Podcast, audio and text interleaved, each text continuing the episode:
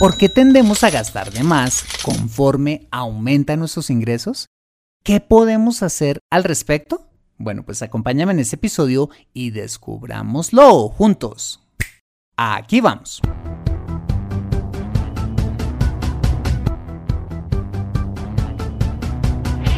Bienvenido a Consejo Financiero, el podcast de finanzas personales donde aprenderás a manejar inteligentemente tu dinero, salir de deudas, tomar buenas decisiones financieras y alcanzar una prosperidad sólida y duradera. Consejo Financiero son finanzas personales prácticas para gente como tú que desean transformar su futuro financiero. Bienvenido a bordo.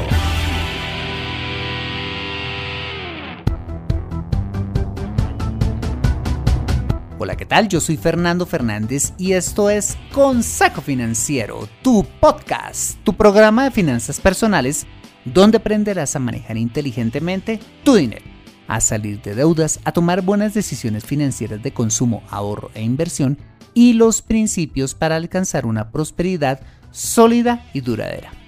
Mira, tener educación financiera es un aspecto esencial para alcanzar tus objetivos de vida. Pues aunque tu profesión o área de conocimiento no sean las finanzas, casi todo lo que hagas en la vida involucrará dinero, por lo que necesitarás saber administrarlo inteligentemente para alcanzar cada una de tus metas financieras. En Consejo Financiero aprenderás precisamente a eso, a administrar inteligentemente tu dinero para alcanzar esos objetivos de vida. Y como siempre te invito a visitar www.consejofinanciero.com, donde podrás encontrar este y muchos más contenidos de finanzas personales que estoy seguro van a ser de utilidad para tu vida financiera. Asimismo, te recuerdo que puedes escuchar Consejo Financiero en Spotify, Apple Podcast, eh, SoundCloud, Spreaker o la plataforma de podcasting de tu preferencia y encontrarme en LinkedIn e Instagram. Bueno, muy bien, y sin más preámbulos, empecemos con el episodio de hoy. Bienvenidos a bordo.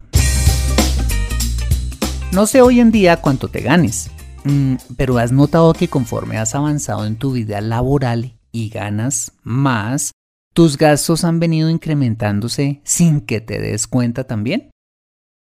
Durante años me he encontrado con cientos de personas súper exitosas en lo que hacen, que ganan mucho dinero, pero que no pueden ahorrar hoy en día ni siquiera 100 dólares al mes, porque en algún momento de sus carreras sus gastos no solo fueron creciendo con sus ingresos, sino que además terminaron rebasándolos. Es decir, llegaron a un punto tristemente muy común, gastar más de lo que se gana. Y cuando he hablado con estas personas y les digo, pues que cómo llegaron hasta ahí, mm, solo me dicen, la verdad no sé, Fernando. Pues como vi que podía gastar, hice unos gasticos allí, otros por allá, eh, me endeudé en tal cosa, en tal otra, y de un momento a otro vi que el dinero que ganaba, que no es nada malo, ya no me alcanzaba. Bueno, pues he traído este tema al podcast para que evites caer en esta típica trampa y que en lugar de simplemente incrementar tus gastos y no cosechar frutos de ese aumento en el futuro, pues mejor si construyas una prosperidad sólida y duradera, que te dé la satisfacción de haber aprovechado al máximo dichos incrementos y el esfuerzo de tu trabajo.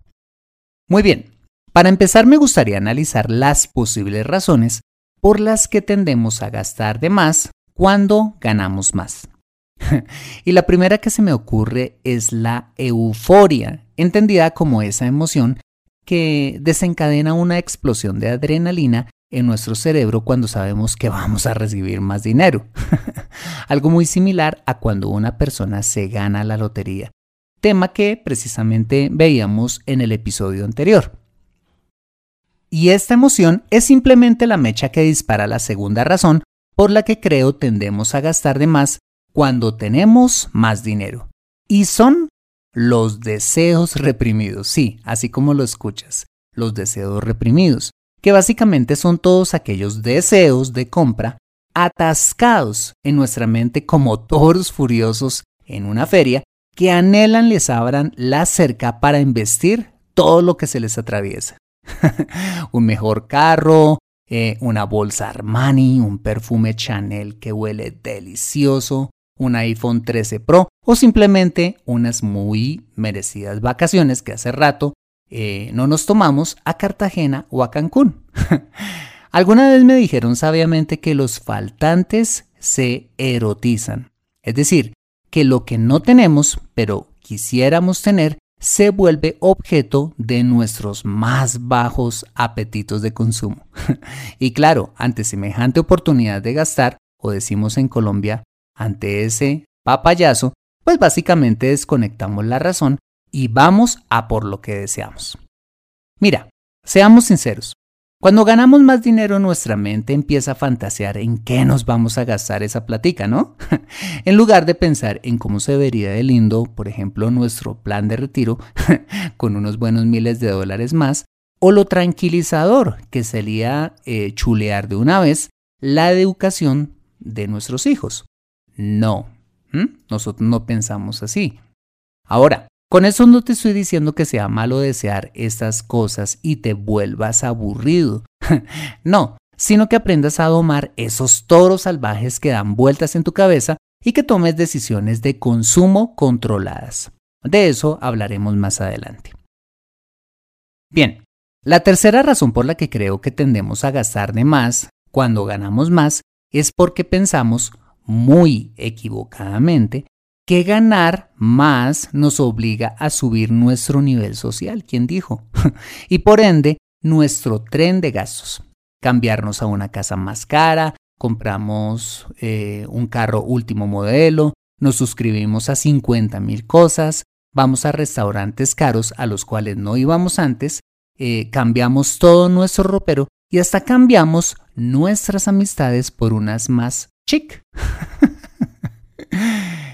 Este es uno de los paradigmas más tontos y más costosos que, conozco, de hecho, porque una cosa es volvernos más refinados y otra muy diferente es administrar inteligentemente nuestro dinero.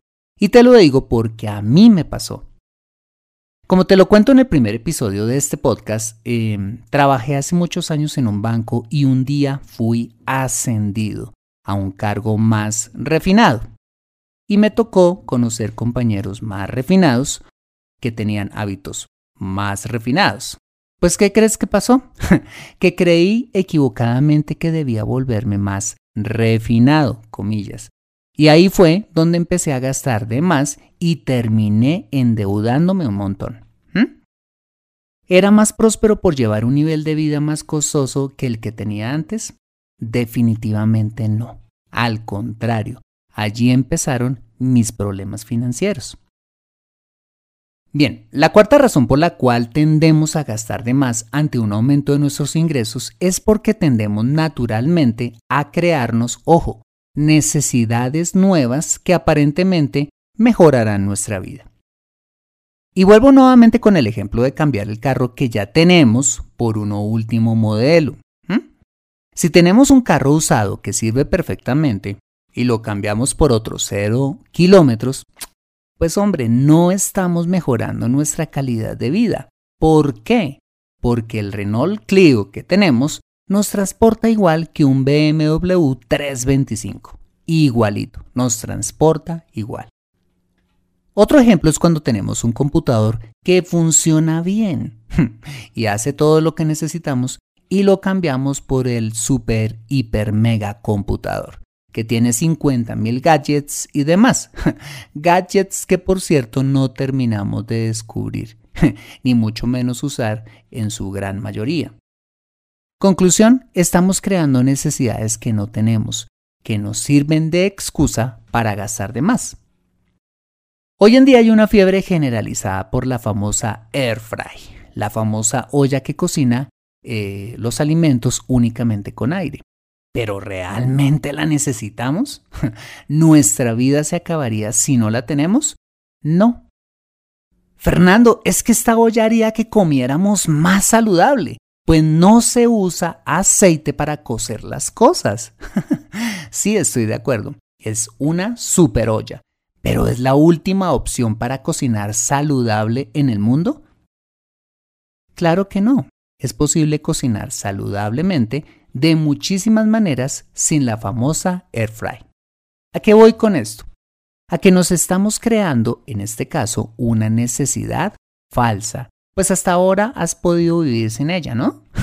la air fry no es una necesidad, es simplemente un deseo. Ah, entonces, ¿es malo comprarse la air fry? No, cómpratela si puedes, si con esto no vas a incrementar tu tren de gastos. Solo uso el ejemplo de esta olla para ejemplificar cómo esta y otros muchísimos antojos eh, que nos creamos son necesidades falsas, que sumados van incrementando nuestro tren de gastos sin que nos demos cuenta. La quinta razón por la que gastamos de más cuando ganamos más es porque no llevamos un presupuesto. Recordemos que el presupuesto es esa lista organizada de ingresos y gastos que nos obliga a ponerle una cerca a esos toros salvajes de los cuales hemos venido hablando en este episodio.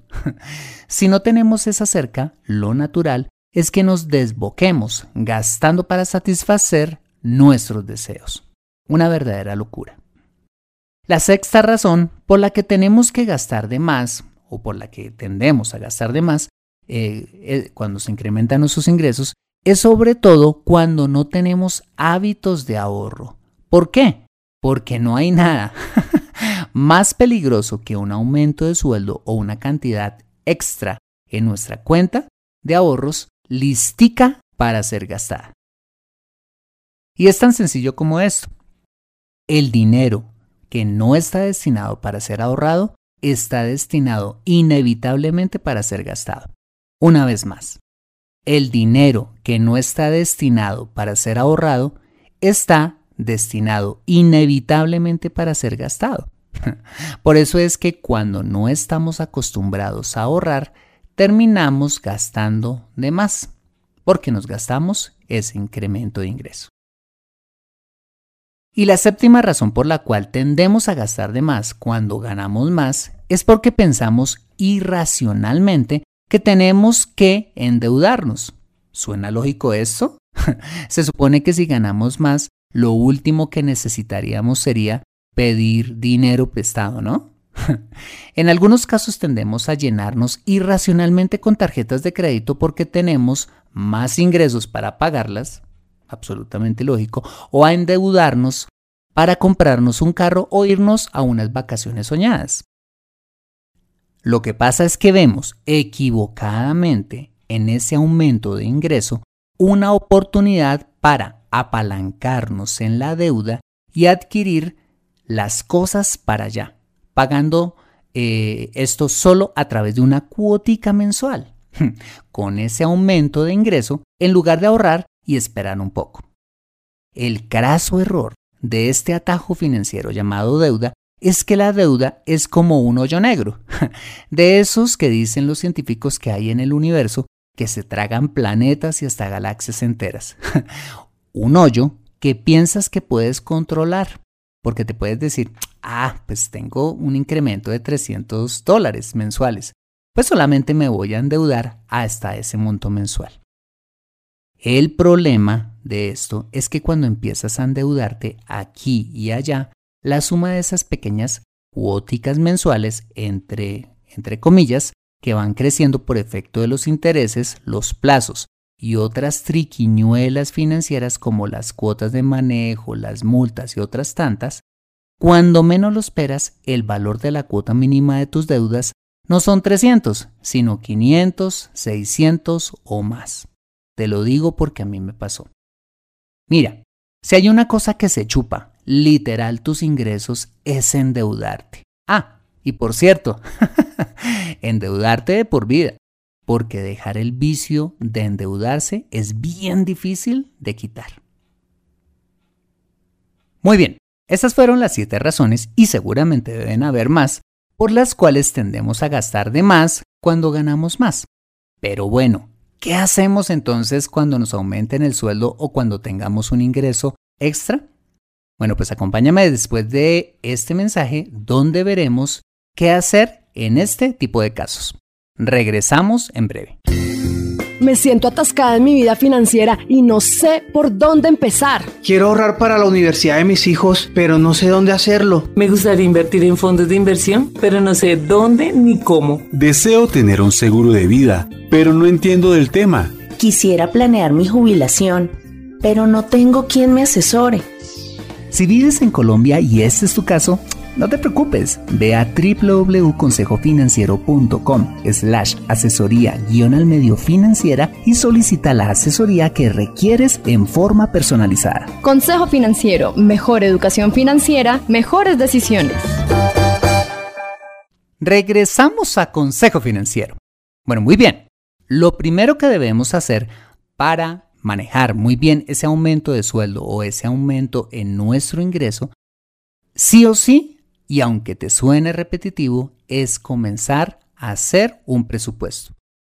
Como ya te lo decía, si le queremos poner freno a esos toros salvajes que quieren investir ese aumento de ingreso, lo mejor es sentarnos a planear qué vamos a hacer con este. Antes de gastarlo, no después, antes. ¿Sí? Antes de ir a desocupar el cajero automático o irnos de shopping al centro comercial emocionados con nuestra tarjeta de débito. El presupuesto nos da una ventaja grandísima y es que nos obliga, ojo, a planear antes de gastar. En otras palabras, nos obliga a conectar la razón a la hora de tomar decisiones financieras. Y definitivamente cuando conectamos la razón, sofocamos la euforia, que era la que veíamos en un comienzo, y podemos pensar con mayor claridad qué vamos a hacer con ese aumento de ingreso. Vale, ¿y qué te recomendaría hacer entonces para usar ese aumento de ingreso una vez hagamos ese presupuesto o lo estemos planeando? Bueno, pues en primera instancia, si tienes deudas, mi consejo es que presupuestes una buena parte de ese aumento de ingreso en pagarlas, porque hacerlo va a liberar automáticamente una buena parte de tu ingreso, Recuerda que pagar deudas es la mejor inversión, no solamente porque nos ahorramos un montón de intereses, sino porque libera una parte importante de nuestro ingreso. Pero si no tienes deudas, mi recomendación sería en ahorrar dicho incremento dándole prioridad al cumplimiento de, ojo, objetivos financieros que realmente te generen valor, como la compra de tu casa, la educación de tus hijos, la creación de un emprendimiento o tu plan de retiro, en lugar de gastarte ese dinero simplemente en cosas más superfluas como cambiar tu carro. No tiene sentido. Bueno, Fernando, pero entonces es malo aspirar a tener un mejor carro o darnos una mejor calidad de vida? No, definitivamente no. Pero puedes hacerlo de una manera diferente, ahorrando en un fondo destinado para tal fin y para cada uno de esos objetivos financieros o sueños que quieres cumplir. Mira, con mi esposa tenemos fondos para todo. Un fondo donde ahorramos para las vacaciones, para los regalos de cumpleaños, un fondo para pagar impuestos y hasta un fondo para comprarnos ropa. Por supuesto, de nuestro fondo de inversión, nuestro plan de retiro y todo lo demás. Mira, hay una máxima financiera que algunos expertos financieros se enseñan y es la siguiente. Si tienes un aumento de ingreso, haz de cuenta que te sigues ganando lo mismo y ahorra e invierte la diferencia. Una vez más, si tienes un aumento de ingreso, haz de cuenta que te sigues ganando exactamente lo mismo y ahorra e invierte la diferencia.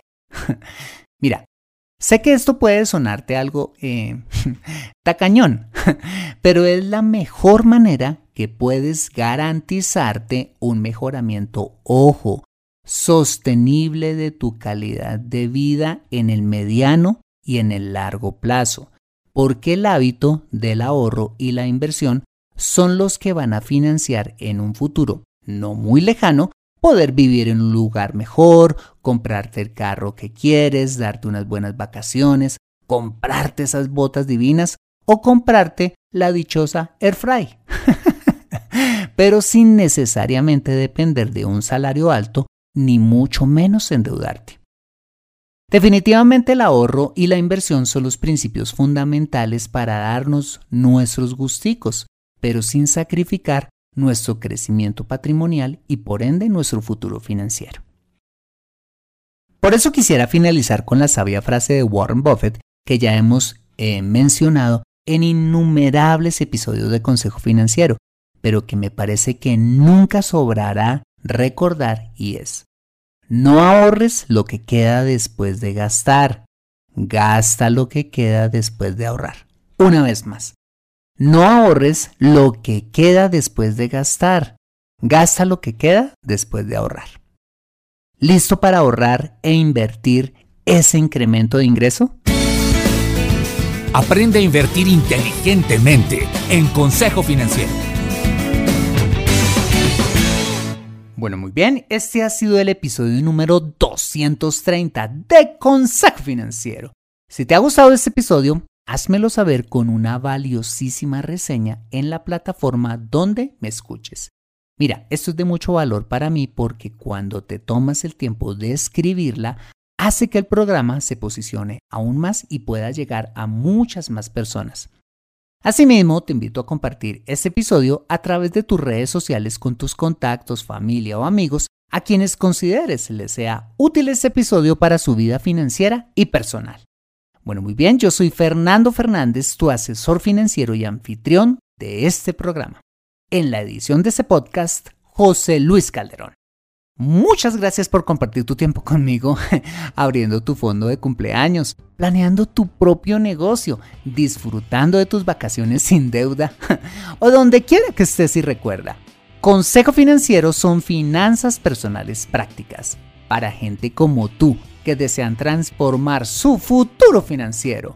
Buena semana y nos vemos con más de Consejo Financiero el próximo lunes a las 5 pm hora de Colombia o Perú 6 pm hora de New York City. See you later.